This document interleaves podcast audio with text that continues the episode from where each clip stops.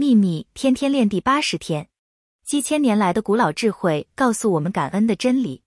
每个宗教都提到要感恩世上所有的圣人和救世主都在他们的教导中展现该如何运用感恩。而历来最伟大的人物也指引我们感恩的道路且透过以身作则在我们的历史中成为闪耀之光。